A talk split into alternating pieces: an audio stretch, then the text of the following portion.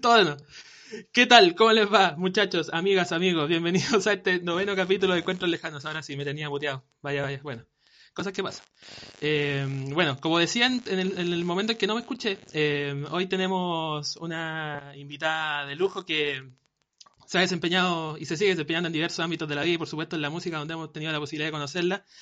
Eh, y para hablar de eso y de mucho más, en esta jornada, en esta noche, en esta tertulia, tenemos acá en Encuentros Lejanos a la gran y la única, Felicia Morales. ¿Cómo estás? Eh, hola. Eh, estoy como nerviosa igual porque hace tiempo que no tenía una entrevista en vivo. ¿Ya? Ahí perdí un poco el training después de estar en, en este programa entre, en que yo era la entrevistadora, súper Barça. ¿Verdad? Sí. sí, por el de quemar su cabeza. Y ahora es raro estar al otro lado, después de igual un tiempo de que lancé algo, entonces como que ya había pasado tiempo de la última entrevista. Sí, es verdad, había estado durante, desde el otro lado con ese mm, eh, programa donde tú eras la, anfitriona en, a través de las redes de Quema su cabeza. Bueno, hoy te, ahí estado haciendo tus directos también en tu canal de YouTube. Eh, pero bueno, hoy, te, hoy, hoy estás en el sillón de los invitados. Y bueno, gracias por aceptar la invitación de Encuentros Lejanos. Y para partir, a ver si vamos a verlo, si han llegado ya algunos mensajitos. Si Winter Nights, hola, no se escucha, sí, ya sabía que no se eh. escuchaba. Eh, pero ahora sí. Hola, igual aquí tengo Snai y la Caro. Yay, Oli. Muy bien.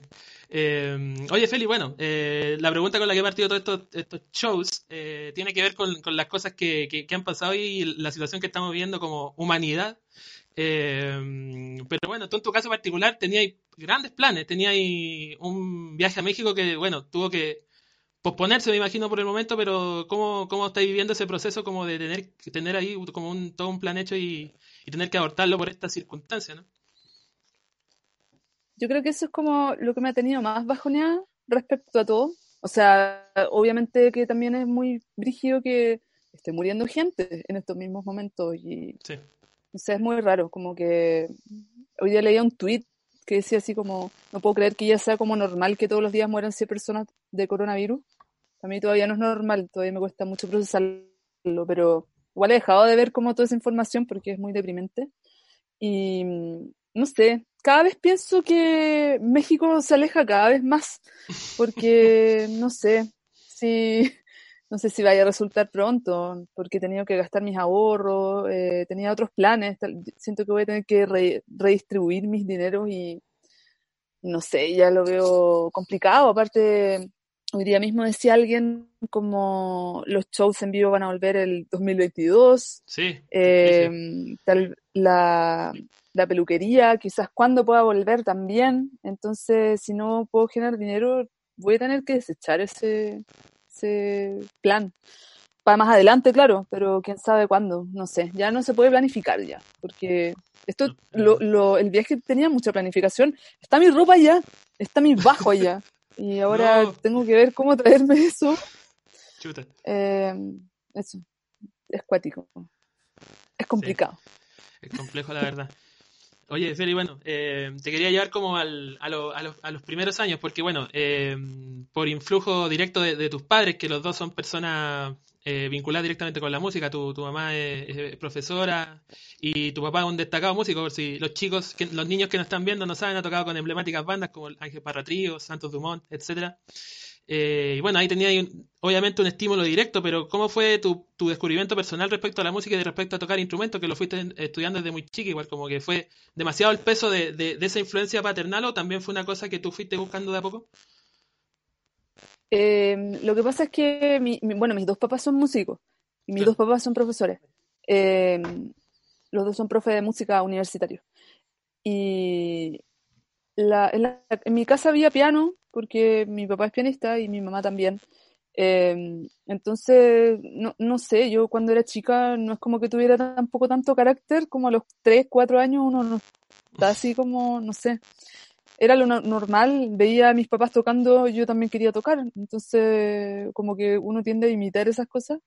Además, mis papás trabajaban en un conservatorio en Concepción y yo estaba ahí con ellos. Eh, jugaba con los hijos de los otros profesores o también participaban en cosas de la orquesta.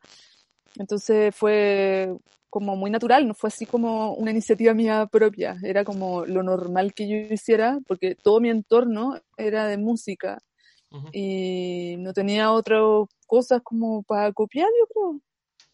O uno de mis gatos estación. También. bueno, también, entonces sabemos que si te invitamos a ti, también invitamos a tus gatos a la conversación. Están aquí, están, están aquí acompañándonos. Eh, claro, pero hay un, hay un momento como en, tu adolescencia, ¿no? Que como que marcáis un quiebre un poco con esa, con esa cosa un poco más docta y te, te lanzáis como a, como a hacer banda y a tocar. Me acuerdo que, bueno, ayer sin, ir más lejos hablábamos de Nirvana con Gonzalo y tú pusiste por ahí eh, Aguante el Grunge, que tiene mucho que ver. esta camisa especialmente para Aguante el Grunge. Por, por cierto. Mi camisa leñadora. ¿Y cómo fue, cómo fue esa etapa? ¿Como que estáis tratando de huirle un poco como a esa influencia más, más, más académica o fue una cosa más natural? Es que, no sé, fue la música que yo escuchaba. ¿Mm? Eh, es que siempre escuché de todo, principalmente lo que escuchaba mi mamá en casa y mi mamá escuchaba desde ópera hasta, no sé, Ray Charles de Machín para despertar, ¿no? Eh, Morrissey, todas las cosas que escuchaba con sus amigos. Y también estaba todo el rollo de estudiar cello, que estudias cosas clásicas. Eh, también iba muchos conciertos de la orquesta y el coro en Concepción, hay como todo un rollo muy musical, que por lo menos yo estaba ultra metida ahí. Y de repente empecé a escuchar música más grunge, nirvana, y sentí que el bajo era como muy parecido al cello, entonces era como lo más sencillo que se me iba a dar tocar. Y, así fue igual, como que paso de cello abajo es, es, como lo mismo. De hecho es más fácil porque en el cello tú no tienes trastes, tocas todo así como de memoria, lo memorizas. Eh, en el bajo está todo marcado, entonces era muy, mucho más relajado y rockero. Y cuando fue el año 96, cuando tenía como 13, eh, le dije a mi mamá que tenía ganas de tocar bajo y mi mamá enganchó en todo, mi mamá engancha con todas las cosas que se me ocurren. Gracias, mami. Y me regaló un bajo. Y toqué ahí en unas bandas, en Concepción, que eran bandas muy cuáticas. Pero esas bandas, digamos, eran como, no sé, cosas más adolescentes o en algún momento eh, tú dijiste mm, que alguna, alguna de esas como que viste que voy a tener alguna vida mayor o fue como tu iniciativa nomás de dedicarte más a la música. y el rollo era tocar, el rollo era tocar, ensayar, tocar, ni siquiera presentarse, el rollo era juntarse y tocar canciones. Eh, también estuve en un grupo del colegio, tocábamos rock latino, tocábamos asterio, eh, y también estuve en una banda gótica una vez y tocaba como unos sintetizadores cuáticos, nos vestíamos de negro, se llama Angelus Tenebrarum. Eh, también toqué en una banda que era como media progresiva, acuática, que se llama Leitmotiv. Eh, ahí había unos temas muy buenos, era muy bueno. Y el rollo era tocar, no, nunca toqué mucho. Eh, cuando ya empecé a tocar más fue cuando me vine acá a Santiago. Eh, igual lo, otro era como recitales en, Concepción. Justo ayer puse una foto de, cuando era chica y estaba en un recital de piano. Esos eran momentos pavorosos para mí. O sea, me acuerdo con terror de esa cuestión. Era, me moría de miedo de tocar en persona, así como con la gente mirando aparte. Igual ahora lo pienso y es como, qué tonto, porque estaban solo los papás y como que daba lo mismo si te equivocabas, pero yo sentía una presión heavy, así, ah, no me quiero equivocar. Entonces como que en esa época adolescente, yo creo que para evitar todo eso, eh, siempre era como ensayar y tocar por tocar, nomás por divertirse y pasar un buen momento con gente que le gustaba la misma música que a ti, nomás. Bueno, me hablabas de la llegada a Santiago, que llegué a estudiar, eh, si no me equivoco, ingeniería en sonido. Y bueno, ahí paralelamente hiciste un montón de cosas, pero también empezáis a conocer gente, ¿no? Y ahí tú venías como con la idea de, bueno, voy a estudiar esto y paralelamente puedo dedicarme de alguna manera a la, a la, música, como tocando, o siempre pensaste estar del otro lado? Yo eh, empecé a conocer gente acá del rollo musical eh, desde que estaba en Concepción. Yo quise, yo supe que quería estudiar ingeniería en sonido cuando estaba como en segundo medio. Y eso fue porque mi papá trabajaba en la universidad que antes se llamaba Vipro y me regaló la agenda de la universidad.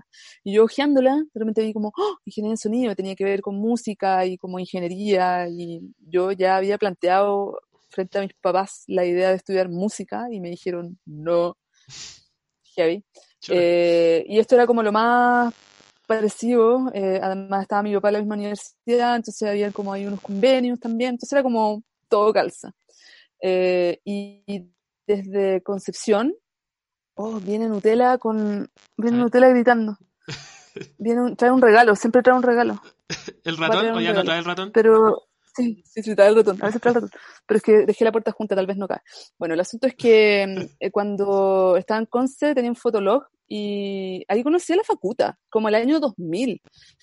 Y nos seguíamos con la Facuta y ya cuando vine acá, yo vine con el rollo de estudiar y de hecho estudié como los dos primeros años, cero rollo musical, sí, iba a ver a mi papá sus shows con Ángel Parra, qué sé yo, pero yo no toqué nada, me centré solamente en, estudiar.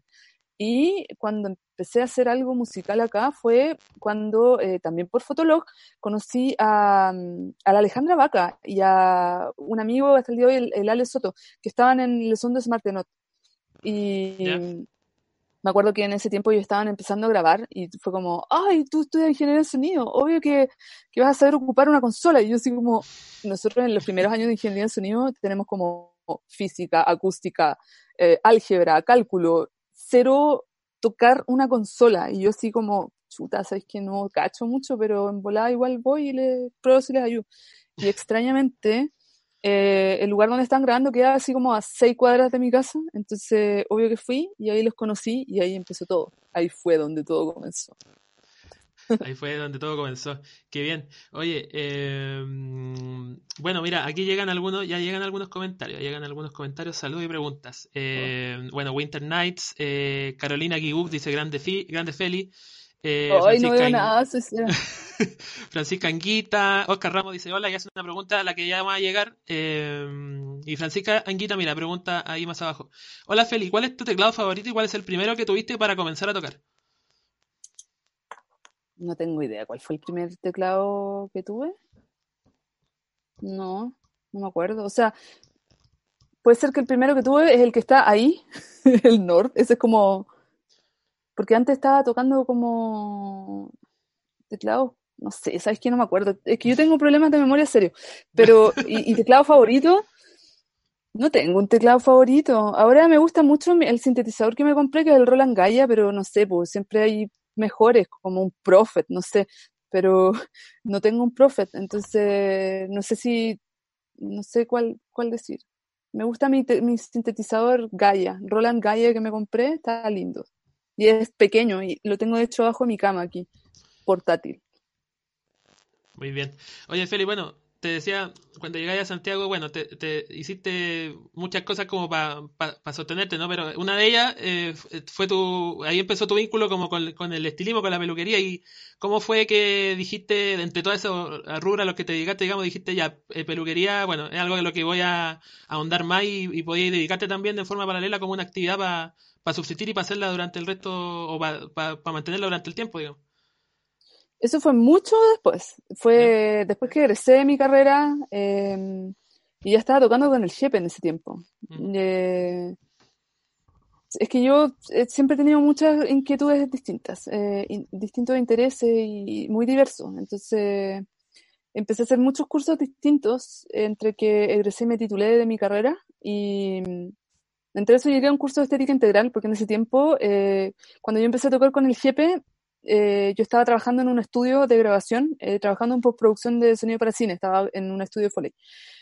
Y después de eso me salí de eso, traté de trabajar acá en casa y mm, era muy esclavizante los horarios, entonces no me permitían tocar con el jefe. Y renuncié a todo eso y me dediqué a garzonear y aprender piezas en mi casa. Entonces vivía con este amigo, de hecho, el que me presentó a la Alejandra Vaca y que, llegué a la de Smart Note con él. El Ale eh, vivía en la pizza que está aquí al lado y tenía muchos amigos que siempre venían. Fue una época muy bacán, como que mi casa estaba siempre llena de gente, era muy entretenido. Y ahí llegó un niño y dijo como, mira, está este curso de estética integral. Y yo como que era enganchada en cualquier curso, era como, curso, allá voy. Y ahí empecé a hacer el curso, hicimos el curso juntos y yo lo hice pensando en hacer peinado para cuando el jefe hiciera un video. Ese era lo que yo pensé. Ah, mira, va a ser un video y ahí puedo peinar a la gente que salga en el video. Y tenía una amiga, bueno, es una amiga hasta el día de hoy, la Plomi. Mi amiga Plomi usaba unos pelos súper cuáticos, eh, vanguardistas para la época. Y nadie nunca le entendía lo que ella quería hacerse, pues. Entonces, como éramos súper amigas, eh, me dijo, ah, córtame el pelo tú. Y yo, bueno, cero cortar el pelo. O sea, era lo que menos me interesaba del curso. Y le empecé a hacer cortes muy cuáticos a ella y la gente era como, oh, qué cuático tu corte, ¿quién te lo hizo? Y yo así como... Y empezó a llegar gente así. como, yo. Eh, empezó a llegar gente así y, y así partí todo. O sea, empecé a cortar el pelo a ella, de repente vino un amigo de ella, eh, pero todo esto era en la terraza aquí abajo de mi casa. Eh, y de repente empezó a venir más gente, como, no sé, de uno al mes pasaron dos semanales y, fue todo creciendo gradual y se hizo necesario tener un espacio especial para el Salón Felicia. Sí, pues, sí, pues como hemos visto eh, largamente. Y bueno, en, en este, hay, bueno, está también el, periodo donde empezáis a entrar en el universo del, mundo del, de, la música, digamos, de, de, estar con, de vincularte con, colaborar con amigos y banda y conocer gente y, y empezar a, empezar a tocar ya de manera como más, más oficial. Pienso, no sé, pues bueno, todos los años que tocaste con el Jefe, que también ha estado, con, bueno, ha estado en, presente en diversas ocasiones con el Pedro, con la misma Facuta, me acuerdo ahí de la Laura Palmers en su, en su época. Era entretenido. ¿Y cómo, cómo fue para ti como empezar a recorrer todo ese camino con esos amigos que hiciste? Porque no solo es, no solo es tocar con gente, sino que tocar con amigos, entonces de ahí han salido, bueno, ha salido, han salido harta historia, harta anécdota y, cómo, cómo, recordáis tú todo, esa, todo, ese, todo ese camino. Eh, fue súper lindo todo, o sea, siento que todo fue como coincidencias muy cuáticas, de, no sé, suerte tal vez, de estar en como el momento adecuado, en el lugar adecuado.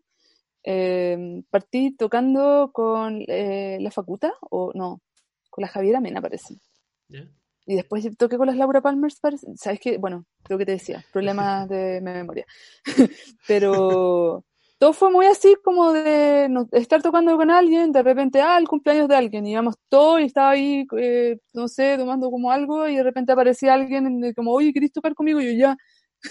y así fue saliendo todo. Entonces fue como súper natural y súper como, no sé, poco forzado, y, y, por eso mismo era bacán, porque era eh, todo con amigos. Em, y, no sé, tengo muy bonitos recuerdos de todo eso, de cómo fue todo, toda esa época. Sí, bueno, y pensando también en, en, referentes que, que, que, han marcado de alguna otra manera el camino de, todo, de todos estos personajes de los que hemos hablado, eh, está la figura de Rosario Blefari, que nos enteramos hace, algún, hace, hace, algunos días de su, de su partida. Y tú te mostraste particularmente afectada por, por esto. Y mm, te quería preguntar eso, como cómo se configura ya para ti con un referente, porque ella, bueno, es una, una, artista, fue una artista integral, ¿no? Y siempre trabajando desde la independencia, que es un camino que tú también has seguido en tu, en tu, en tu trabajo musical. Entonces, ¿cómo se configura esa, cómo se configura la, la imagen de ella para ti como referente, eh, no sé, yo siempre la admiré mucho. Eh, si bien no fue así como muy fan de Suárez ni nada, mm. como que ella como persona eh, me parecía una persona muy sencilla y cercana y, muy bacán, como y súper talentosa y piola, y eso lo encontraba muy bacán. Cuando, cuando la teloneamos me acuerdo que ella fue, fue súper simpática. Bueno, ahí, entre medio de todos esos libros, tengo un libro de ella, eh, tenía un libro de cuentos muy bonito, bueno, ella sacó varios libros. Em, y eso, pues, o sea, fue brígido. Bueno, yo no tenía idea que ella tenía cáncer, no es como que tampoco hubiera estado tan pendiente mm. de, lo que estaba haciendo, pero, pero sí la encontraba una bacán heavy, de lo que la, me tocó poder compartir con ella y también de las veces que venía a Chile, eh, amigos eh, como más o menos cercanos eh, siempre se juntaban con ella, entonces ella era como muy sencilla de poder llegar y contactarla eso me parecía bacán, como viniendo de alguien tan seco, ¿cachai?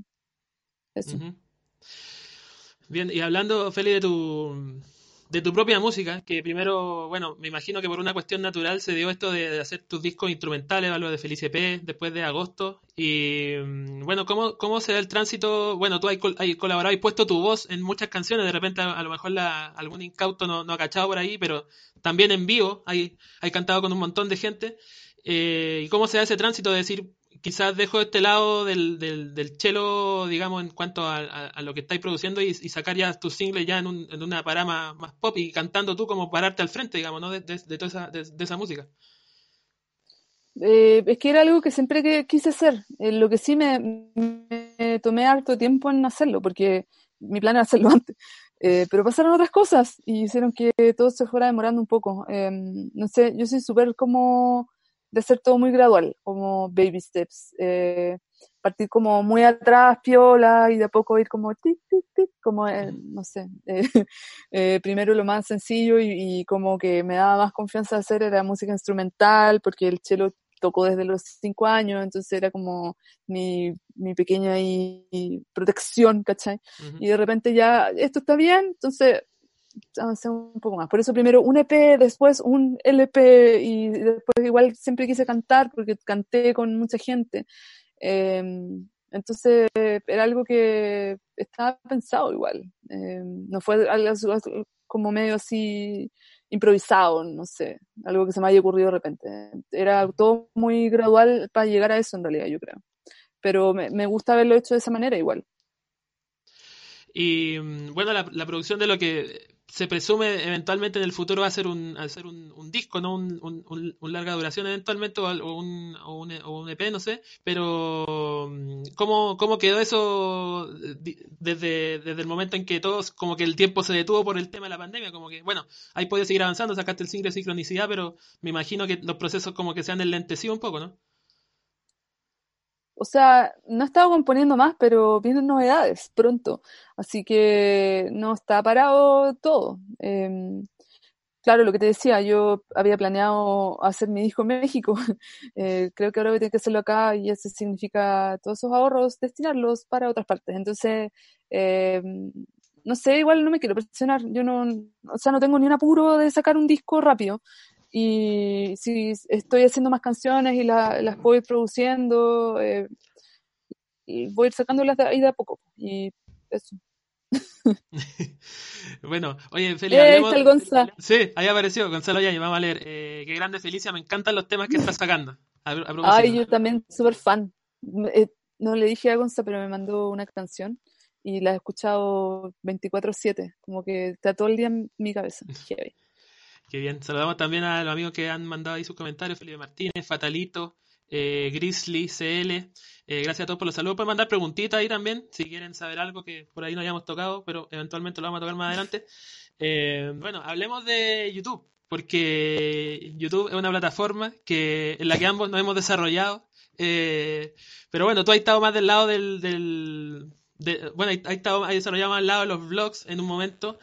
Eh, y tú me hablabas, por ejemplo, de cuando tocabas chelo, que era como tu pequeña coraza, y hacer los vlogs o mostrarse en YouTube un poco también de eso, como de dejar el pudor y, por ahí mostrar cosas que no todos están, tan ahí con, con, hacer que la gente sepa. ¿Cómo, cómo, cómo fue para ti como decir, ya, puedo hacer esto y puede ser entretenido, no sé? Todo siempre para mí son como unos ejercicios, o sea, yo estaba viendo canales de gente que hacía vlogs y y dije, ay, yo también lo puedo hacer. Y todo también fue como un rollo de que siempre quise como comunicarme de alguna manera. Y claro, al tener como el rollo de poder editarlo, eso me hace sentir bien cómoda, ¿cachai? Igual mi canal partió eh, como en un rollo muy parecido al tuyo, porque yo grababa shows en vivo de, de la ¿Alguna, ¿alguna vez me venía a usar ahí como videos antiguos? O sea, como lo ordené más antiguo y, lo, y, y, y, sí, verdad están ahí. Y ese, ese fue mi primer plan. De hecho, hay, un, hay unas tocatas a las que fui de como los Pet Boys también. Hay, hay muchos videos por ahí.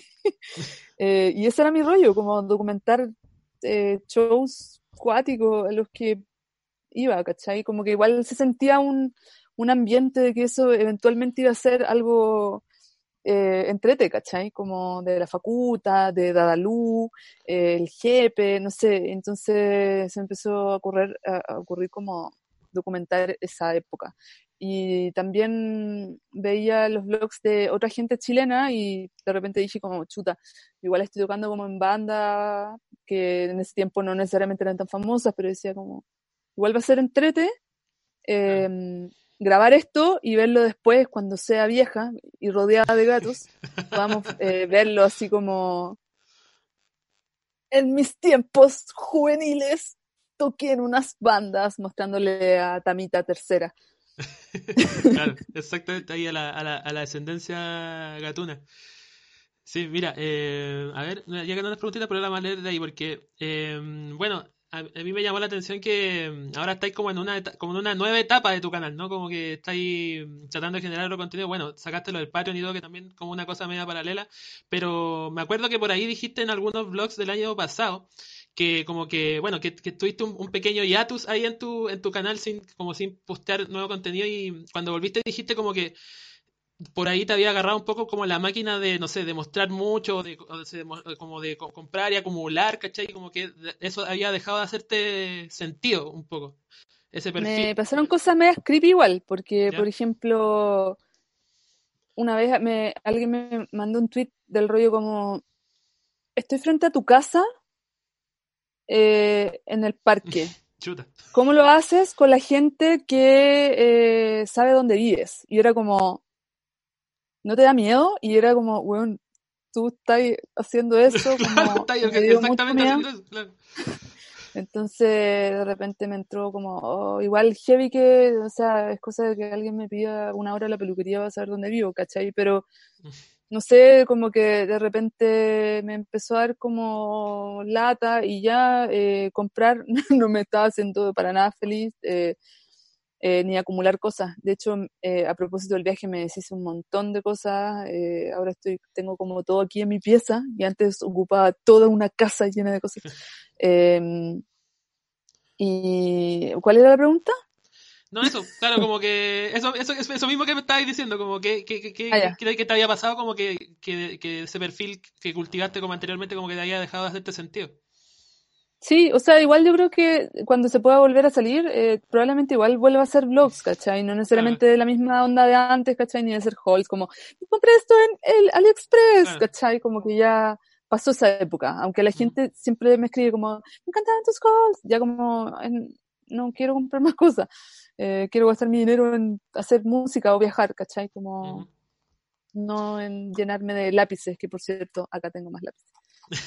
tengo, tengo mucho Nunca están de más nunca están de Sí. Eh, bueno, ahí, a ver, más comentarios. Bueno, ahí comentaba nuevamente Gonzalo Yáñez, alta youtuber, decía. Eh, y aquí llegan un pregunta. Eh, mira, Gabriela Mellado dice top, manda un corazón. Y llegan un par de preguntas musicales por acá. Mira, Oscar Ramos dice: ¿Cuál es tu álbum favorito? Tengo un disco, de hecho está por aquí.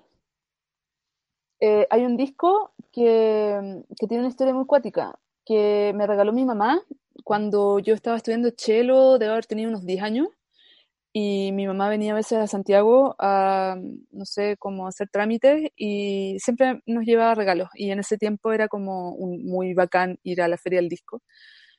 Y una vez en uno de esos viajes me llevó un disco que se llama, eh, en inglés se llama Violoncello eh, for Happy Days, eh, pero era, era, en francés, Pour le jour de fête. Y ese disco era una selección de, piezas de cello, o sea, tocadas en cello, eh, de distintos compositores como Granados, Foré, y de hecho es como algo que, me marca mucho porque de verdad eh, ese disco en particular y esa selección de cosas eh, para mí es muy especial, como que me llegan de una manera muy especial. Y ese disco lo amaba, y en mi época adolescente, en que mi casa se transformó como un club de, entre los amigos de mi mamá y mis amigos, em, hubo una época en que hubo gente que nos robaba CDs para venderlos y comprar pitos. No. Sí, porque mi mamá tenía una mi mamá tenía una colección impresionante de CDs, ¿cachai? evidentemente ah. nunca nos íbamos a dar cuenta hasta que fuera extremadamente evidente. Y entre todos esos CDs se robaron Cello for Happy Days. No. Y sí, y fue heavy porque en esa época, ¿cachai? Que estamos hablando, no sé, cuando recién Ponte Tú ya empezó a haber internet, yo busqué por todos lados eh, como descargar ese disco, pero en ese tiempo no, no se podía hacer eso, ¿cachai? Entonces, me acuerdo que incluso eh, tuve la suerte de poder pegarme un super viaje de gira de estudio, porque mi colegio era un poco cuico, y fuimos de viaje a las Europas y ahí como ah, era en francés decía como, Ron, voy a buscar este disco. y nunca apareció, nunca apareció. Oh. Y, ¿Pero que era una pieza demasiado rara o como que tuviste mala suerte nomás? Es que era una, era un, una compilación de, de, temas de cello, ¿cachai? No era como un disco de un compositor particular, nada. Era como la selección y la interpretación en sí era muy bonita. Y pasó el tiempo y de repente de vez en cuando empecé a acordarme y llegó la época actual, hace como unos dos años, en que me acordé y lo busqué en Amazon y ahí estaba. Y lo pedí y me salió un ojo de la cara, pero aquí tengo mi disco. Y ese es mi disco favorito. Esa es la historia. Muy bien. Sí, bueno. Eh, la historia, de la, la historia del reencuentro, sí, porque ese disco que perdiste cuando chica. De hecho, lo escuché y fue así como la primera vez que lo escuché. Eh, de verdad, ese disco es hermoso. Es hermoso. Qué bacán. A ver si es que algún día lo puedo subir ahí. O, reseñar, claro. Sí. Eh, bueno, ahí Gonza de nuevo, de nuevo pregunta, dice, yo quiero saber cuál es su top 5 de compositores favoritos. Ay, pero Gonza, estas preguntas, ¿compositores de qué tipo? ¿De conciertos? Bach, Vivaldi. Ah, eh, no sé, compositores... Ay, no, no sé. Pongámosle de música popular. difícil. Igual es difícil, la pregunta. como súper difícil, porque son demasiados. No sé, chileno puedo decir Diego Lorenzini. Y él, bueno, manso hits el Gonzalo. Eh, Por cierto sí, no sé, como que es muy difícil responder esas preguntas así como a la pasada. es bastante requieren, sí. requieren mucho tiempo, eh, no sé, considerar qué cosas, épocas, eh, décadas, no sé, como música electrónica, no sé, yo escucho de todo, entonces eh, es complicado. Pero chileno, yo creo que él y él, mismo y Diego Lorenzini, el top 1 2 por ahí. Bien. Mira, Winter Nights Winter Nights pregunta, em, ¿piensas que para escribir canciones se debe practicar o debe venir la inspiración de forma natural? O sea, creo que como sea, es que hay gente que tiene distintas formas de hacerlo. Eh, me acuerdo que una vez vi que Briseño eh, hacía el ejercicio de componer una canción diaria y eso es practicar mucho. O sea, yo no practico nada. de repente viene como la inspiración, me bajó la inspiración, como diríamos. Eh, me bajó una melodía. Vino volando. De repente, entonces de repente es como, yo le digo como music vomit, así como, y me sale una canción entera. Es muy raro. Y me pasa como una vez cada dos años. Entonces es complicado. Em, yo creo que pasa de las dos maneras, o sea, depende de tu onda. Yo, yo siento que es muy bueno practicar y es algo que me gustaría empezar a hacer, eh, pero... me bajó una melodía. Me imagino diciéndolo, me lo imagino diciéndolo. Eh, entonces eso, yo me gustaría practicar más, porque siento que es necesario, pero flojera. Es, es terrible lo de la cuarentena como que uno tiene tanto tiempo y se hace tan corto, no alcanzo a hacer las cosas que quiero hacer en cada día, solamente juego Fortnite. Claro, de repente, de repente decir tengo más tiempo que nunca, pero al, final como que la ansiedad de decir podría hacer esto, esto, esto, esto, otro, como que al final es, peor que cuando estáis con la posibilidad de salir, una cuestión media rara. Súper raro, es súper raro. Y siempre dije como, ah, qué bacán tener tiempo y, y poder eh, estudiar instrumentos. Ya, y me metí a clase ahora de guitarra y, y también estudio súper poco. Perdón, Raúl, si estás por ahí. No, no creo que Hoy día tuvimos clase. Perdón de antemano. Y di unos jugos. Pero igual semidigno, semidigno. Aquí tengo mis nietas. pero bien. Eh, mira, aquí Consta decía, quiero top 5 de todo. y qué más, bueno, Carolina Gigux eh, pregunta, bueno, yo tengo mi, mi posición al respecto, dice, yo quiero saber tu placeres culpables, más culpables. Yo creo que si es culpable, o sea, si es un placer, no puede ser culpable, porque es como ponerse sí, la tranca mismo. No sé. Es que no sé de qué puede ser, como. De comida, siempre pienso en comida. A ver, a ver, de, comida, eh, es que siempre me gusta comer Nutella, pero me hace sentir culpable comerme el tarro. Hoy me aturé caleta. no, te esperamos. Eso yo creo. Yo creo que comer algo muy dulce siempre me va a sentir culpable, pero no puedo dejar de comer eso. Y en música, porque bueno, tú has, dicho acá mismo que, que, escucháis básicamente de todo, pero ¿hay algo como dentro de lo que la gente entiende como placer culpable? no sé, a veces me gustan algunas canciones como Enrique Iglesias, pero es que como que no es como algo que escuche muy, no sé, hay una canción de, Enrique Iglesias que la puse en un play, una playlist privada, obvio. Eh, pero no sé, tampoco me voy a sentir tan como vergüenza de, la wea, no sé. No, claro. Mira ahí, claro, retoma Carolina Gibus, dice, ejemplo de youtuber de cagüines. No sabía que existía esa rama ah, de, los youtubers. Obvio, veo, de hecho estaba viendo uno antes de empezar. Eh, me encantan esos canales de cagüines, entretenido, como para mantenerse al tanto de la actualidad youtuber. Pero son como, cagüines, son como cagüines de youtubers, así, entre sí. No necesariamente. Ah, o sea, hay mucho cagüín entre youtubers, pero no sé, ponte tú eh, ahora en Argentina hubo un programa que se llama Bake Off y fue súper polémico. Ah, sí, caché, sí, sí. ¿Cachai? Ya, entonces como que hay muchos canales que hablan de esa weá como... Y ya los vi todos y no tengo idea de quiénes son, pero ya sé todo sobre Samantha y no sé claro, qué. Sí. La famosa Samantha que no sé al final si ganó, perdió, que, o estaba haciendo trampa o qué, claro. Tuvo que devolver la plata, no sé, ¿cachai? Como que veo todas esas cuestiones y me encanta. Es como, sí, puede considerarse un placer culpable. Y ahora todo el rollo como de la beauty community, que es como Jeffree Star y como, no sé, ahora estaba viendo un video de, de una chica que sigo que es de Argentina que se llama Space Bunny. Y hace videos muy entretenidos que se llama Choose My Life. muy bien. Bueno, ahí ponía otro ejemplo, escuchar Sundada de noche. Amo Sundada. Y, eh, Siempre me acuerdo de la pía. Sundada y los socios de la pía, y porque una vez estábamos en una prueba de sonido en la SCD y como que yo empecé a tocar la intro. el chelo, claro. la raja. la tía siempre se acuerda de eso. Muy bacán. Me encanta tocar sundada. Voy a hacer un instrumental como esos a capela en chelo, sundada. Bueno, ahí cuando, cuando tocáis, cuando tocáis en la época de agosto, tocáis, hay, hay unos covers en chelo como de cosas pop. Ah, sí, pues. Sí, esa era la gracia, como que un cover sorpresa. Me quedaron harto en el tintero. Igual encuentro que había unas versiones muy buenas de algunas cosas. Por lo menos muy de mi gusto, no, no, no digo como a lo mejor alguien las encontraba horrendas, pero ah, eh, siento que eran que era entretenido hacer versiones en chelo de canciones más pop, de unos Smashing Pumpkins, eh, no sé, habían harta... Siempre había uno nuevo. También toqué una vez uno de Crash Test Dummies, esa. Esa, mm, claro, sí, lo recuerdo. Eh, o el de. Mm, ¿Cómo se llama? El de, de Corgis. ¿Cuál? El de, de Corgis, que sale en la película La Eterna Resplandor de una mente sin recuerdos. La canción del, del, del, final. Ah, sí. También me acuerdo una vez hice uno de Enya, que es uno de mis temas. Enya, Team Enya Heavy. Y hice Caridad en Blue de Enya. Fue hermoso esa weá. Creo que hay un registro de eso. Sí. Toqué un poco mal, pero, pero lo di Sí, por cierto.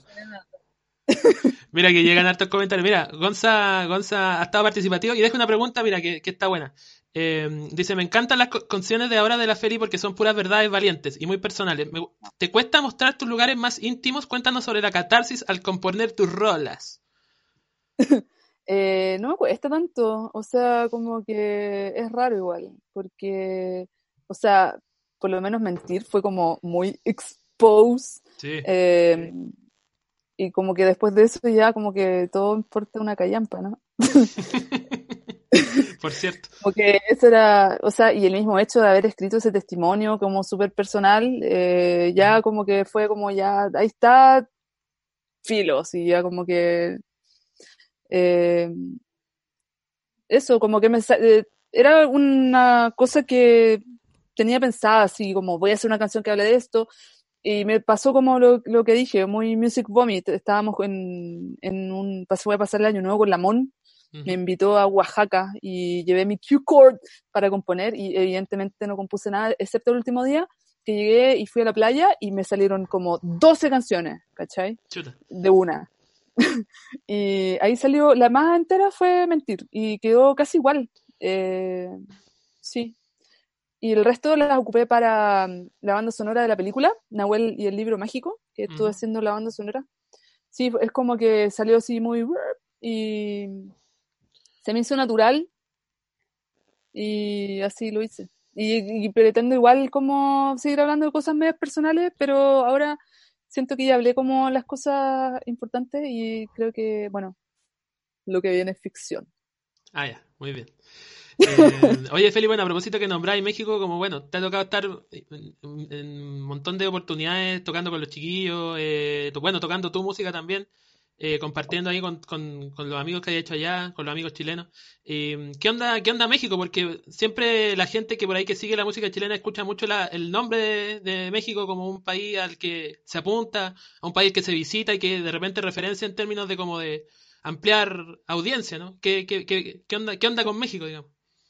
Es que México es muy amigable y encantador. O sea, tú vas, la gente es demasiado buena onda, demasiado entusiasmada, como hicieron un fan club eh, porque hice el disco agosto, que aquí como que nadie lo infló y, en realidad tampoco era el plan que lo inflaran, solo quería hacerlo, no era como, no, tenía ningún tipo de expectativa respecto a lanzar eso, pero allá les encantó, hice un show, se llenó un teatro, quedó gente afuera y entonces como ver esa reacción obviamente hace que uno quiera estar ahí porque la gente reacciona muy bien ante cosas igual que no son necesariamente pop, ¿cachai? Claro. Eh, está el ítem comida deliciosa, que es muy importante. Eh, y también que vivir en Chile es más caro que la mierda. Entonces, como que allá es más barato.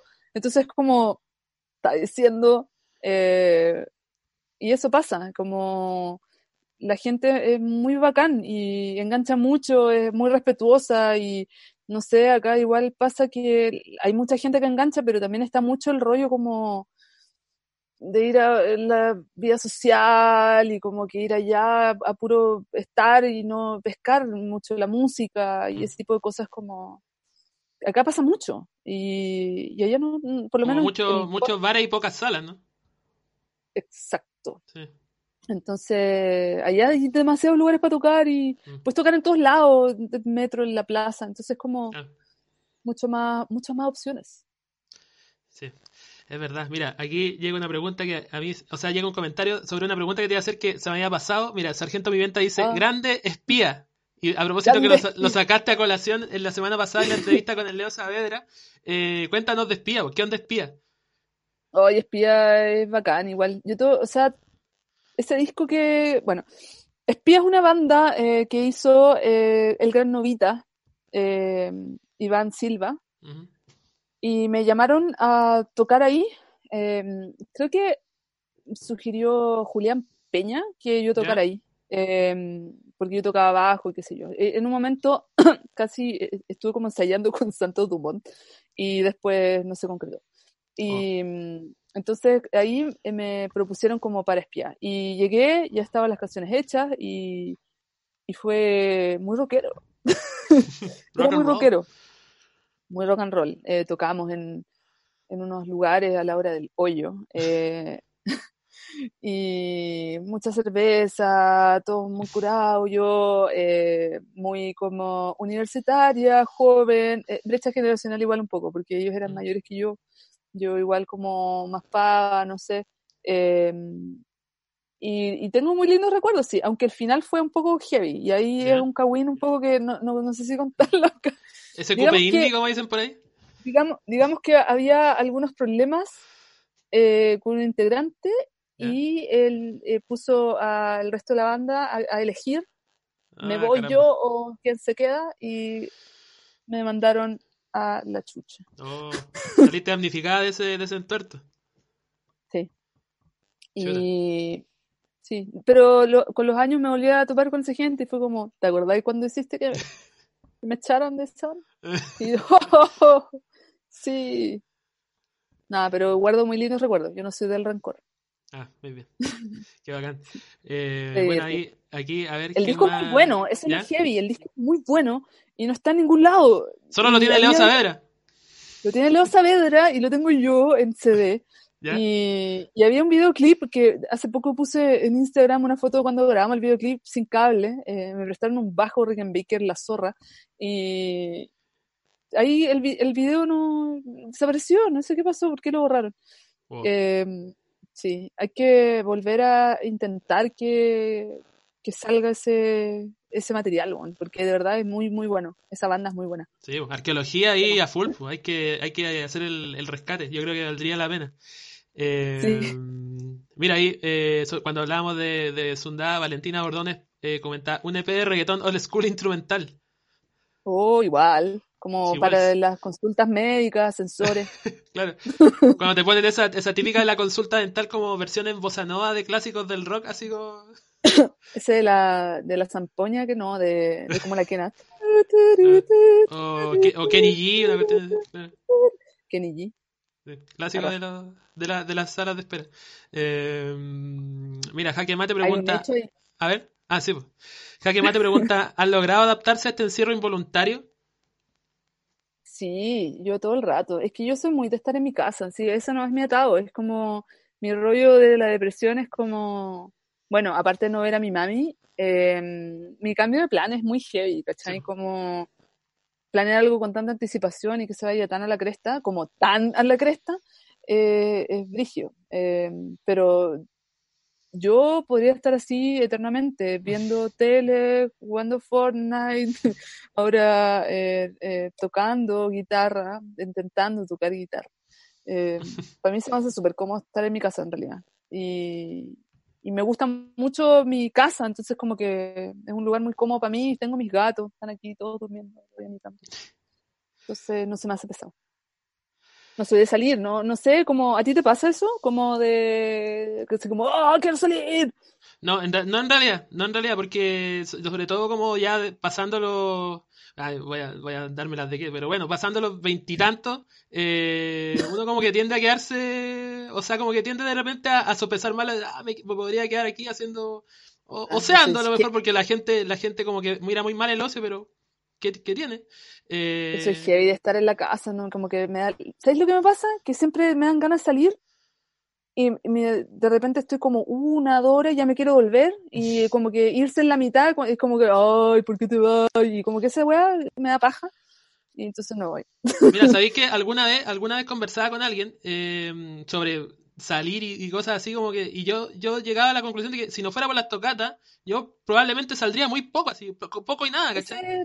Eso para mí es mi carrete, ¿cachai? Porque más encima tocó con amigos, entonces como que pre y post show es como su convivencia con comidita y tomáis una chela y después para la casa y, ese es mi carrete, eso cumple mi cuota de carrete, ¿cachai? Entonces además de eso, eh, no sé, igual de repente, oh, qué tiempos, me gustaba ir a tomar un fan shop, eh, papas fritas con mayo a la terraza. Oh, no. Eh, terraza, donde quiera que estés solo en el verano, cuando no hacía frío, para estar en la terracita porque soy muy lenta. Y eso me daban ganas de hacer de repente, pero, pero no soy muy buena para salir en general. A bailar, no, bailo muy mal.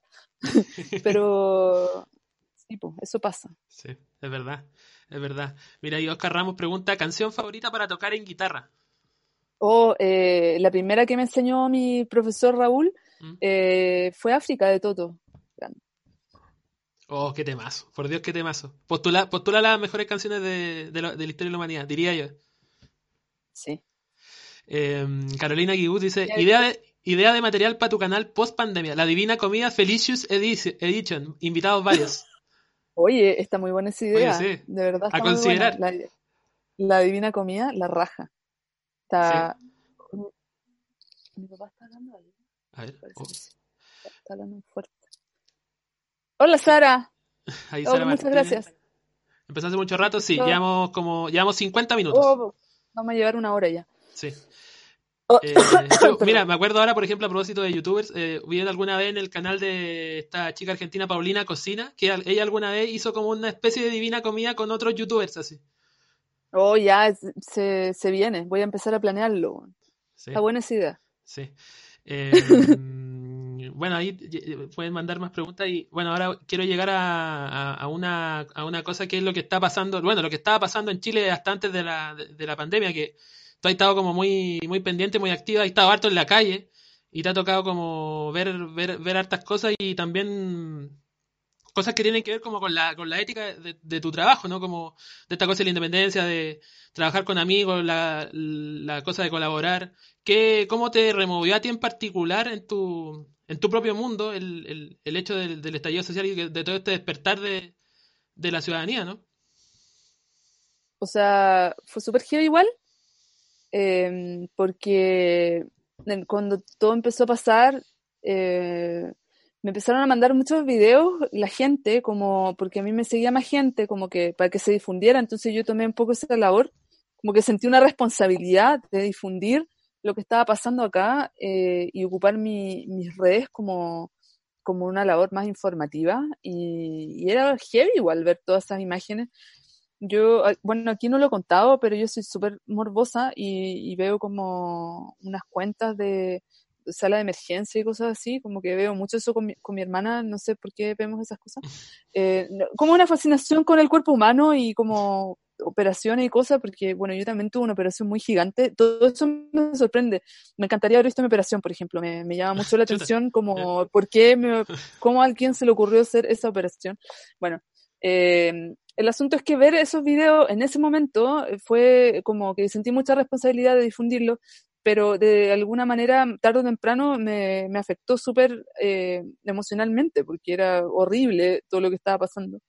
Eh, pero a la vez eh, fue súper bonito cachar lo que se formó, eh, cosas como el largo tour, por ejemplo, en ese tiempo Lamón vino para acá, se quedó en mi casa, yo estuve una semana acompañándola 24/7 eh, respecto a las actividades en que ella empezó a participar en el largo tour, que bueno, para los que no saben, el largo tour fue una iniciativa de Vicente Cifuentes, de ir a tocar a las poblaciones, como, pero principalmente más que para distraernos de todo lo que estaba pasando, para, llevar ayuda de la gente ayuda porque llevaban abogados, llevábamos doctores, entonces la gente podía hacer sus consultas y, y también lleva, hacían una charla de, no sé, de la Constitución y entonces era una cosa muy participativa y muy bonita y, y todos íbamos en rollo, bueno, yo en un principio fui como acompañando a Lamón y como un poco community manager grabando sus cosas y después cuando yo se fue, yo como ya había estado compartiendo con todos los chiquillos, dije como, ¿puedo entrar? y dijeron, obvio, Em, entonces, fue súper bonito eso que se armó, pero era muy horrible ver todo y demasiada impotencia. Eh, traté de ir lo más posible a la plaza eh, y de mostrar lo que estaba pasando. Eh, da mucha impotencia que ahora que, no sé, pues tenemos que estar súper encerrados, los hueones taparon todo y está como, oh, todo no ha pasado nada, tapando todo. Como esa cuestión de obsesiva con invisibilizar el heavy. Sí, como, oh no, está todo bien, eh, no sé, solo espero que pronto podamos salir y rayarlo todo de nuevo. No entiendo por qué pierden tanta plata en esa weá, porque obvio que la gente lo va a volver a rayar, ¿cachai? Porque pérdida de plata, ¿por qué no gastan esa plata en algo más útil, weón? Qué rabia, ya me enchuché. Hablemos de otra cosa. Siguiente tema. Claro, sí. Eh, bueno, qué bueno que mencionáis lo del, largo tour porque tiene una, una cuestión que, que, que, de repente, claro, tú decís que no es solo bueno, la música que tiene un poder muy, muy fuerte, pero también de, de, cooperar y que y armar toda esa comunidad de gente que, que está en una misma parada y ir en, y volcarlo en, ayuda para gente que está como muy que está que está sufriendo mucho las consecuencias qué sé yo de la represión y de, y de todo lo que ya sabemos es, importante igual. Sí.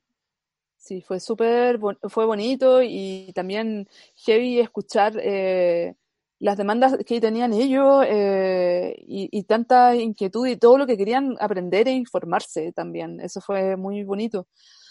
Todos participaban un montón em, y era como una comunidad súper, cada, barrio era, era muy unido, entonces estaba, estaba muy bonito ver eso. Eh, mira, aquí Fatalito eh, pregunta, ¿disco favorito en el que hayas participado?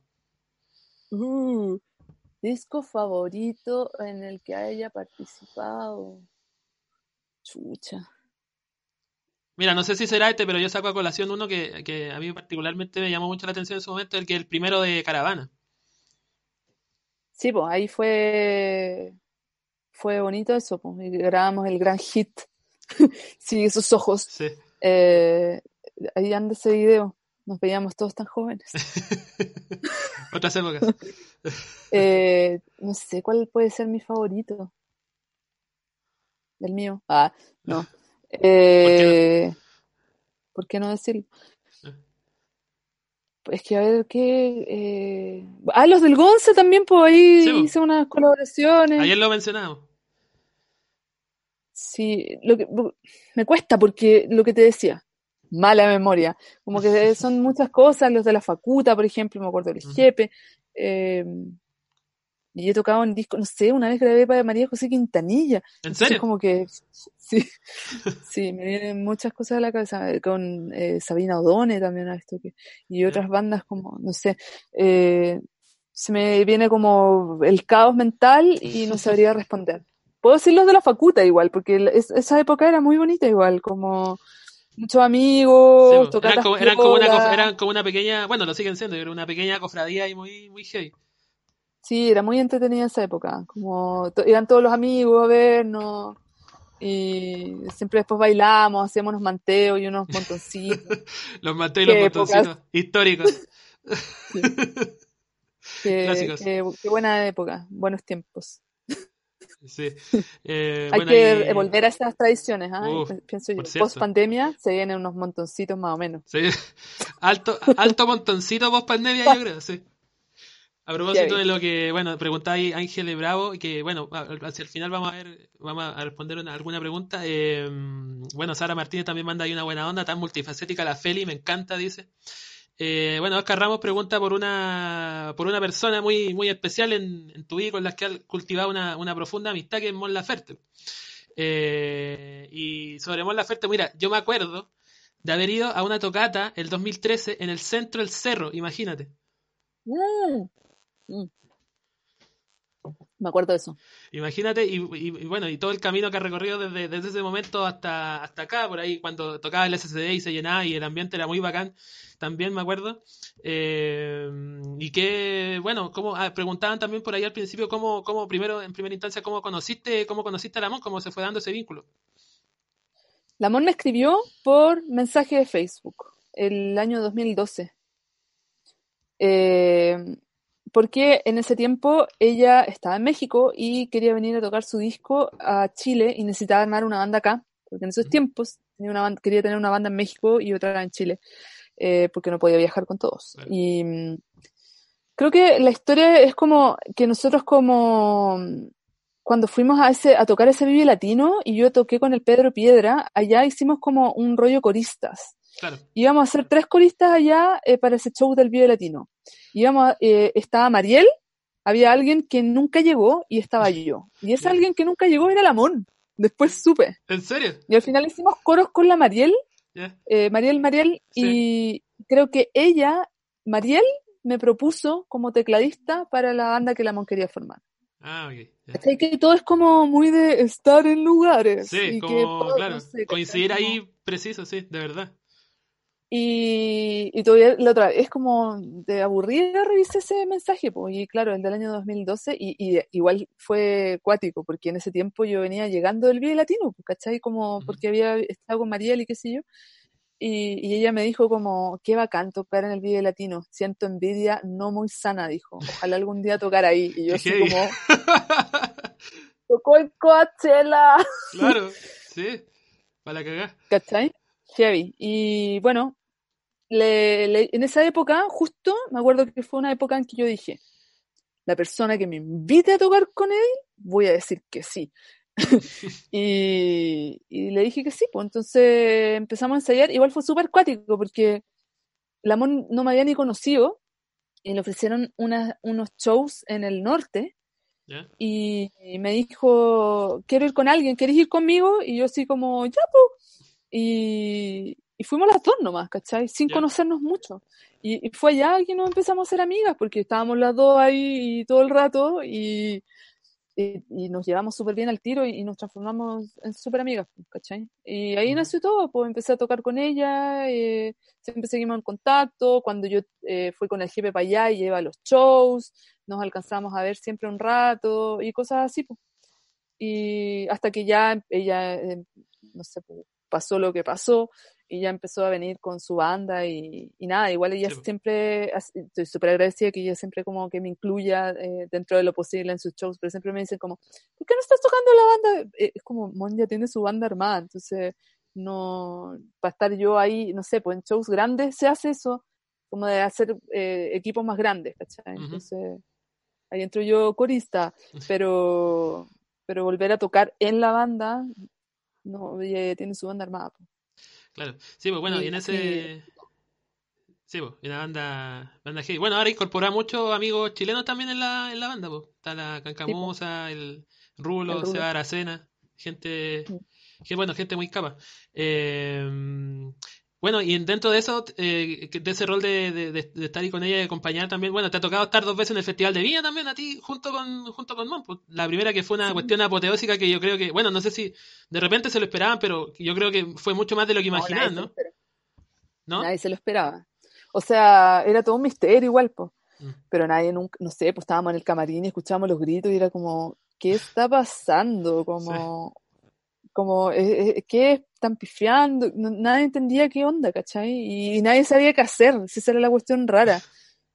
Era muy cuático, fue, fue muy emocionante. Y ahora esta última vez también fue muy cuático. Sí, porque había, todo un, había todo un, todo un, rollo social. Claro y, mucha amenaza online también, entonces como que nadie sabía como qué esperar. Igual fue muy raro porque estaban todos así como, ah, y de repente ya cuando estábamos en el escenario a mí se me olvidó que podía pasar cualquier cosa y solo lo, pasamos bien nomás, estábamos como jugando un poco. Mm. No, claro, como con un público entregado yo me imagino que todo se relaja un poco. Yo, bueno, la misma Mon lo dijo ahí sobre el escenario, que ella en realidad tenía, y lo dijo como explícitamente, tenía mucho miedo por, por todas las cosas y, y bueno, usted no sé, no sé, sí, pues, no sé cómo, usted como staff, como gente que está alrededor de ella, como a qué grado temían realmente que algo pudiera pasar, porque claro, por, las redes sociales aguantan todo, y como muchas de esa gente que amenaza tiene la característica como de que amenaza, pero en realidad no, no va a llevar nada a la acción, pero me imagino que igual ese miedo un poco los permeaba de, de alguna u otra forma, ¿no? O sea, igual su equipo la protege un montón y todos los días previos eh, fue increíble. O sea, todo muy ultra secreto y como maniobras muy cuáticas y entonces, porque nadie sabía qué podía pasar. Eh, claro, igual, no sé, yo traté de estar con ella como antes del show y distraerla y estamos todos ahí como, no sé, igual es que somos como amigos cercanos, entonces es raro. Eh, no sé, fue todo muy bonito igual, como ah, aunque estaba había como un, un, rollo de nervios, eh, al final como no sé, eh, no recuerdo como momentos tensos ni, una cuestión así. No, que a la larga, uno, bueno, uno lo ve la, presentación y ve que todo salió al final a la perfección. Esa, bueno, la, la performance de, ahí entre medio también donde entran toda esta esta, esta, la, la chica como a, interpretar también junto con ella fue, fue muy bonito y bueno, la parte también donde entran ustedes, todo. Eh, así que bueno, al final me imagino que cómo votar toda esa atención, ¿no? Como de, de, todo ese como comidillo previo a ya después hacer un show la raja y como de celebrar y todo bien, ¿no? Sí, muy bacán eso, eso esos post-show, muy entretenido, estuvo muy bacán. Mira, ahí Oscar Ramos también preguntaba, ¿canción favorita de Lamont? Em, la que más me emociona es la trenza. Eh, de hecho, cuando la tocó en el festival, de repente estábamos atrás como esperando que ella terminara de tocar y estábamos todos así como llorando. Eh, real. Y, otra que me gusta mucho es esa que se llama Que sí. Me gusta Caleta. Esa. Bien. Eh, bueno, lo nombraste por ahí a la pasada lo de, lo de la película de, Nahuel, que ha sido también otra, otra faceta compositiva para ti, que, bueno, mencionáis también que mucha, mucho de eso lo, lo, lo, engendraste en, en, México, estando en México. ¿Y cómo ha sido el proceso también? Bueno, es, una cuestión que ya está más o menos, más menos terminada, según entiendo, pero ¿cómo fue para ti eso de como de hacer eh, la banda sonar una película, como componer en pos de una cuestión más, más específica, ¿no? Fue súper cuático porque, claro, esta fue una, una, propuesta que me hizo el director porque había escuchado el disco Agosto y le pareció que, que como que esa sonoridad le iba a quedar bien a su película, eh, pero estaba como recién escribiendo el guion. Entonces me contactaron como súper antes y contándome cosas, yo hice como el tema principal de la película, pero en ese tiempo yo estaba trabajando con alguien eh, con quien después no quise trabajar más. Entonces significó hacer todo lo que yo ya había avanzado de nuevo, desde cero, porque no quería que hubiera ningún rastro de esa persona en mi trabajo. Y eso fue súper heavy, porque tuve que hacer todo de nuevo. Y, y, fue heavy también porque yo tampoco soy una compositora, no estudié composición. Entonces todo lo hice pensando como, como no sé, yo pensaba que se hacía, ¿cachai? Entonces como que establecí paletas sonoras como, como que fueran colores, como los buenos tienen eh, instrumentos cálidos y los otros tienen instrumentos como metálicos. Y, y, así fue como trabajando un poco como los instrumentos también. está el rollo que la película es ambientada en Chiloé, entonces también ahí tienes como un guiño de instrumentos eh, que tienen que ir sí o sí, ¿cachai? Pero fue heavy igual porque hacer la cuestión como dos veces, bueno, igual no, había alcanzado a terminar ni nada, pero eh, lo bueno fue que eh, encontré a Cristóbal Carvajal, quien fue con quien trabajé esta música, y él, eh, no sé, yo, yo hice como la mayoría, o sea, toda la parte melódica casi, y él eh, como la música más incidental, y, formamos un súper buen equipo, funcionó súper bien, y, y, él enganchó perfecto en todo, y, fue al final como, aunque fueron cuatro años de trabajo, fue súper raro terminarlo igual, porque ya eran muchos años como en que estaba siempre esto pendiente, eh, como ahí sucediendo, ¿cachai? Y también era parte porque yo no me fui antes a México, porque yo estuve cuatro años haciendo esta música, que en el fondo me tenía aquí como esperando terminarlo para poder eh, hacer otros panoramas, no sé. Em, pero quedó súper bonito, me han mandado alguna, algunos trailers, eh, no sé, mientras estaba componiendo toda esa música, lo, lo que siempre pensaba era como, no puedo imaginarme el momento de estar sentada en esa sala de cine, viendo la película y escuchando la música. Y ahora es algo que se ve, en vez de más cerca, cada vez más lejano. Terrible.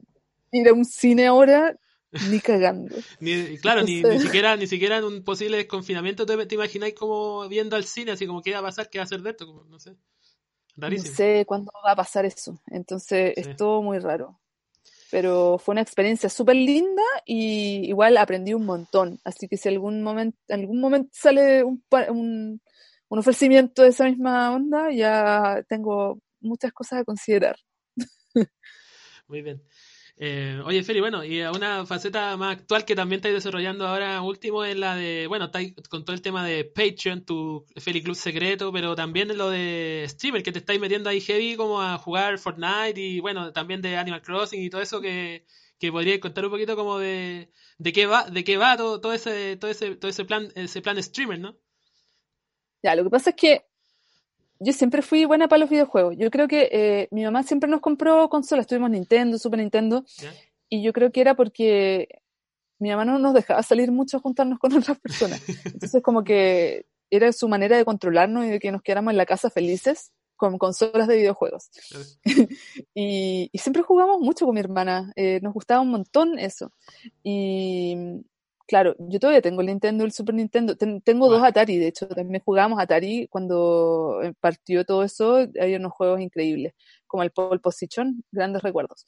Bueno, el asunto es que después eh, hubo una época en que yo dejé jugar. Em, como que, no sé, no, no, me, no me llamó mucho la atención ningún juego y, paré. Hasta que em, yo creo que ya cuando estaba en la U, mi hermana me contó del juego Animal Crossing. Y era otro, eh, otro juego, no era el último. y de hecho era el, para la consola Nintendo DS. Y ahorré y me compré una Nintendo DS Lite para poder jugar Animal Crossing. Y ahí como que ya todo volvió a mi rollo videojuegos, qué sé yo. Y de hecho tengo, Animal Crossing me, me, llevó a comprar otras consolas. De hecho, em, la Switch también me la compré por Animal Crossing. Em, sí, y, y eso eh, fue muy heavy, como al principio de la cuarentena, cuando salió Animal Crossing New Horizons. Yo creo que, no sé, fue como un, full, eh, no sé, la gente, un hype de jugar Animal Crossing porque estaba por todos lados, toda la gente jugaba y era como, fue demasiado sanador, porque era como hacer tu isla y, construirla y podías ir a ver islas de otros amigos y entonces como que podías salir estando encerrado. Eh, sí. pues entonces e, eso fue como, como muy bonito del juego y bueno, ahí empecé a embalar con el rollo de, de jugar todos los días y eh, por, también por la cuarentena porque eh, seguía a Gillo de la Rivera, que bueno, ahí estaba la Caro, que es su esposa. Em, ah, el Gillo armó un canal que se llama Bravo por los Juegos, y por esas cosas de la vida lo empecé a seguir y empecé a enganchar como con sus streams, y, hay una comunidad ahí muy bonita. de gente que los invito, por cierto, a suscribirse a Bravo por los Juegos, porque es muy entretenido y yo dedico mucho tiempo y mucha dedicación en ese canal. Eh, la Caro también, están ahí muchas horas al día eh, transmitiendo y, es increíble. A mí, a mí me, gusta mucho el contenido. Eh, y claro, entonces como que he visto mucha gente que está haciendo stream de Animal Crossing y de otras cosas y yo como, yo también quiero. y hay tiempo para eso. y he tenido un montón de problemas para hacerlo y eso ha sido muy chistoso, ya es como un, de verdad es como un chiste, es como, compré una capturadora, no sirve mi computador. Voy a comprar una capturadora que sea mejor para que mi computador sirva. Y compré la mejor y no, mi computador tampoco sirve. Ya, entonces es como, ¿qué onda? Esta weá no está funcionando. Así que una es porfiada, una es muy porfiada. Y me compré otro computador. Ahorros de México. Ahí están. Inversiones importantes. Viene mi cumpleaños, es un regalo de cumpleaños. Ameritada también para eh, estar a la altura del, desafío. Vendí mis computadores antiguos. Eh, así que mm, nada, ojalá que ahora sí funcione. Y el plan es hacer stream, porque si ya no funciona, de verdad voy a tirar toda mi tecnología por la ventana, así, toda. Después en Instagram, eh, regalo. sí, regalo capturadora. Em, eso, así que tengo ganas de explorar ahí eso, el mundo de Twitch, porque me ha mantenido muy entretenida, eh, sigo muchos canales en Twitch de, y me encanta la diversidad de contenido que se está haciendo en Twitch, eso lo encuentro muy bacán. Como de, estar haciendo nada, ver películas con gente, eso me llama mucho la atención. Tengo ganas de verme a culpa, el día menos oh, pensado. que, películas o cosas así con gente debe ser muy entretenido, ¿no? No sé, por lo menos tengo muchas ganas de hacer esas cosas y además jugar Fortnite y Me, descargué hoy día eh, un juego que se llama Outlast, que es como de terror. Y yo vi eh, como gente jugando a ese juego y da mucho miedo. Y lo descargué porque estaba en oferta, muy oferta, como 80% de descuento. Entonces fue como ya... y, Está diciendo. Y lo tengo ahí. Y ahora me da nervio jugarlo, pero creo que lo voy a hacer porque voy a editar mucho, editar muchos garabatos. Lo siento pero sí, creo que lo voy a hacer. Sí, bueno, lo, lo, de, lo del stream tiene también mucho de, jornada maratónica, ¿no? Como que jugar calete rato. Bueno, lo, que uno, lo, que uno, hace cuando juega, ¿no? Jugar calete rato. El niño juega, eh, creo que su horario es de domingo a jueves, de 10 de la noche hasta las 3 de la mañana. Brígido. Mucho, mucho tiempo. Yo no sé si voy a poder hacer eso, pero sí me gustaría hacer streams tal vez un poco más cortos, pero pero, sí estar ahí en contacto, sí. Contenido divertido, que, todos nos distraigamos, está bien. Bueno, Félix, para cerrar un poco, es difícil proyectar, ¿no? Como lo hemos hablado, es una cuestión que ha cruzado como toda esta conversación, pero ¿qué, qué pensáis de lo que puede ser el, el, futuro, digamos, un futuro post-pandémico o con un confinamiento quizás menos, menos restrictivo? ¿Qué, qué, qué pensáis al respecto como de, bueno, en tu propia realidad, como de, no sé, de retomar, de retomar planes o de, o de, o de hacer otras cosas. No sé, igual como que me imagino un rollo hablando de videojuegos como un rollo muy Silent Hill. Como que salir me va a dar mucho miedo. Y como que siento que todo allá afuera va a ser como en Silent Hill, ¿cachai? Como en un momento va a sonar una weá y va a quedar como la zorra. y no sé, yo creo que no sé si tengo el síndrome de la cabaña, pero me da mucho miedo salir y, ya voy a tener que hacer algunas cosas que eh, incluyen salir de casa para poder seguir eh, trabajando en las músicas. Eh, no sé qué irá a pasar como con el rollo música en vivo. Mm, no tengo mucha fe en eso. Dentro de lo que se pueda, obviamente, trabajar en eso porque es mi pega y no, tengo trabajo. Lo mismo con la peluquería, no sé. De verdad, como que siento muy difícil poder imaginarse después. Así es que no hay vacuna. O sea, hasta que no haya una vacuna, yo siento que todo va a ser muy raro. Y con, con plazo súper incierto igual. Sí, o sea, no, no sé, yo siento que este año está completamente perdido y yo siento que ya eh, no voy a poder trabajar en lo que queda del año. Entonces también ahí está mi apuesta. Síganme en Twitch. ahí iremos. Eh, Y en Patreon también, porque estoy haciendo contenido para Patreon. por favor, difunda la, difunda palabra. Estoy haciendo un podcast que el último capítulo estuvo súper personal.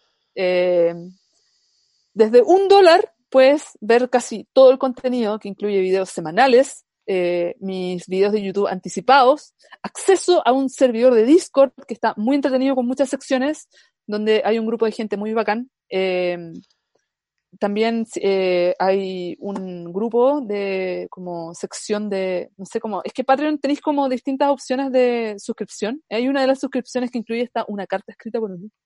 Oh. en mi puño y letra. Bueno, el puño y letra. Eh, sí, eh, así que ahí está divertido. Patreon slash Felicia Morales. Patreon.com slash Felicia Morales.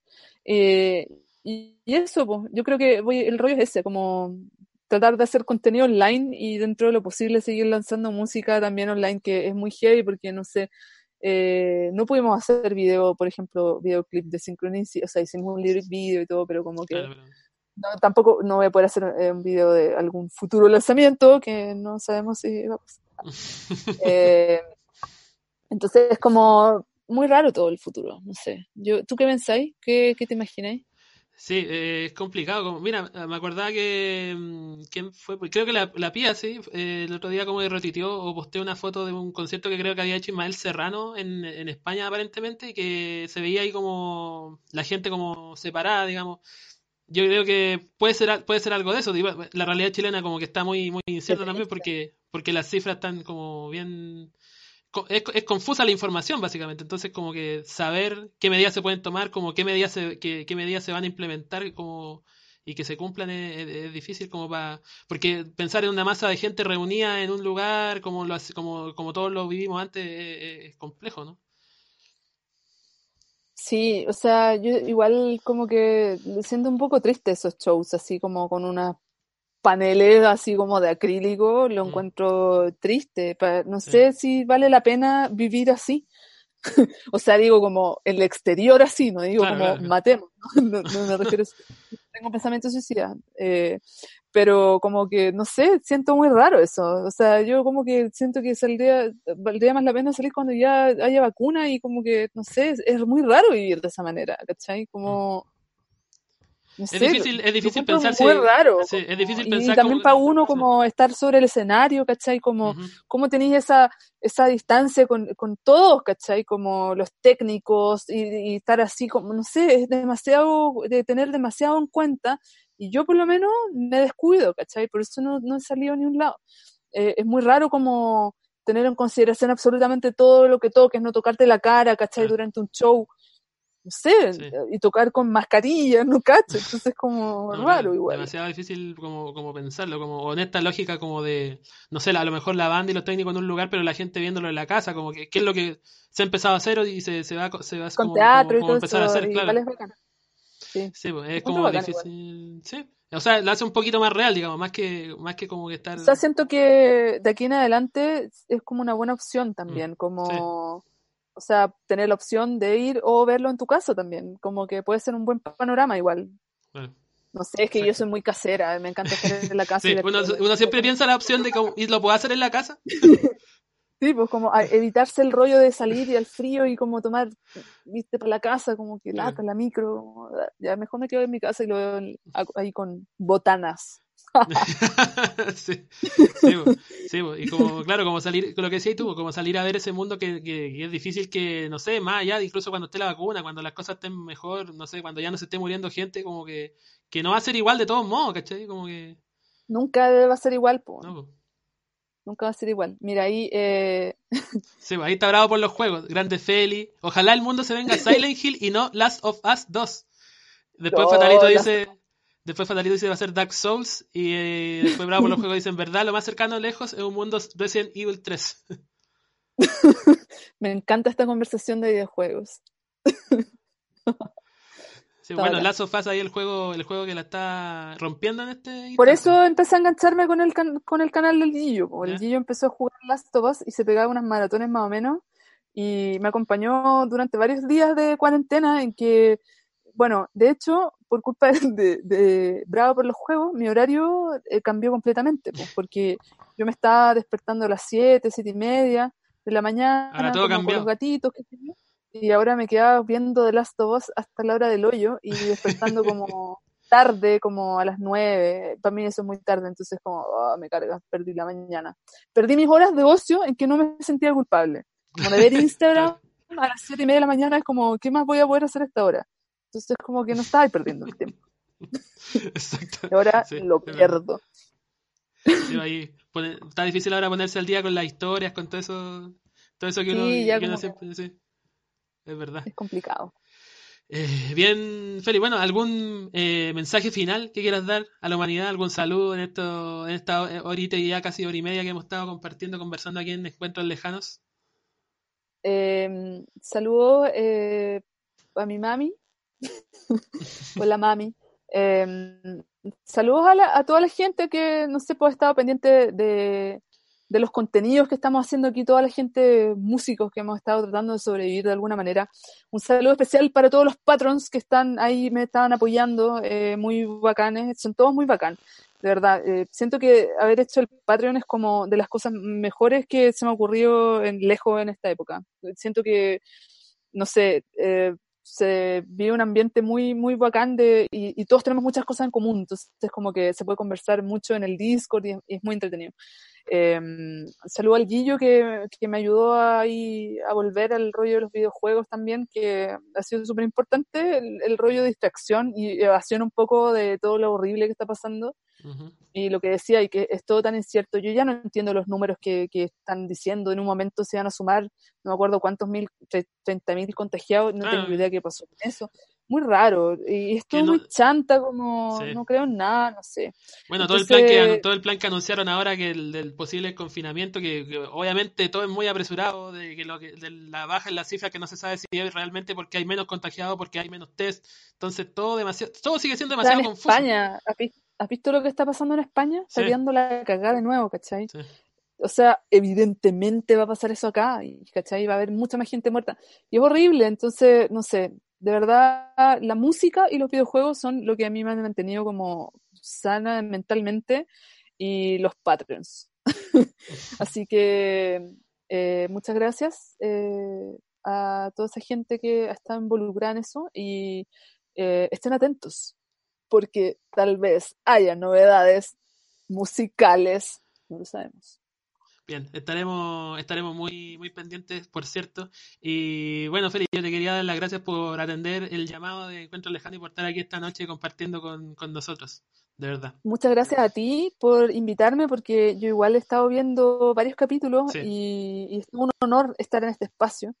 Faltaba eh, He visto grandes entrevistas y grandes invitados, entonces estar ahí una, me, me, siento honrada, de verdad.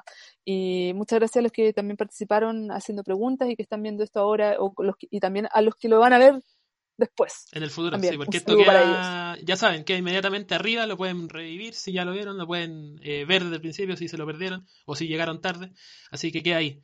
Eh, si juegan Fortnite, avísenme, aunque yo soy muy mala, pero lo paso muy bien, eh, podemos jugar. Es lo importante, pasarlo bien. Sobre todo en esta época. Sí por cierto. Eh, bueno, cerramos este sábado. Perdón. Oh, cerramos este sábado con lentes. ¡Uh! Ahora veo. Muy bien. Cerramos este sábado. Gracias, Feli. Nos vemos la próxima semana. Ahí vamos a estar anunciando los invitados por las redes sociales y por aquí también por YouTube. No se lo pierdan. Eh, gracias, Feli. Esto fue Encuentro Lejano número 9. Nos vemos. Chao, pescado.